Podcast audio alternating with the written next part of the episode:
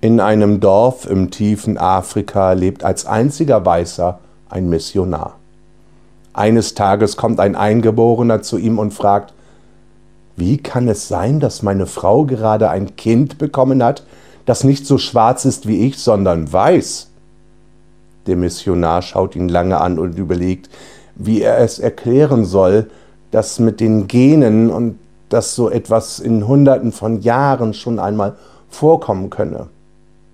Da fällt ein Blick auf die große Schafherde, die gerade an seiner Hütte vorbeizieht.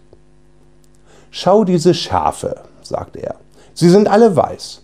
Nur dort hinten sehe ich ein schwarzes Schaf. Es ist das einzige in der gesamten Herde.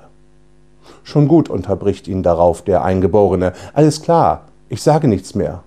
Und du verrätst auch nichts. Música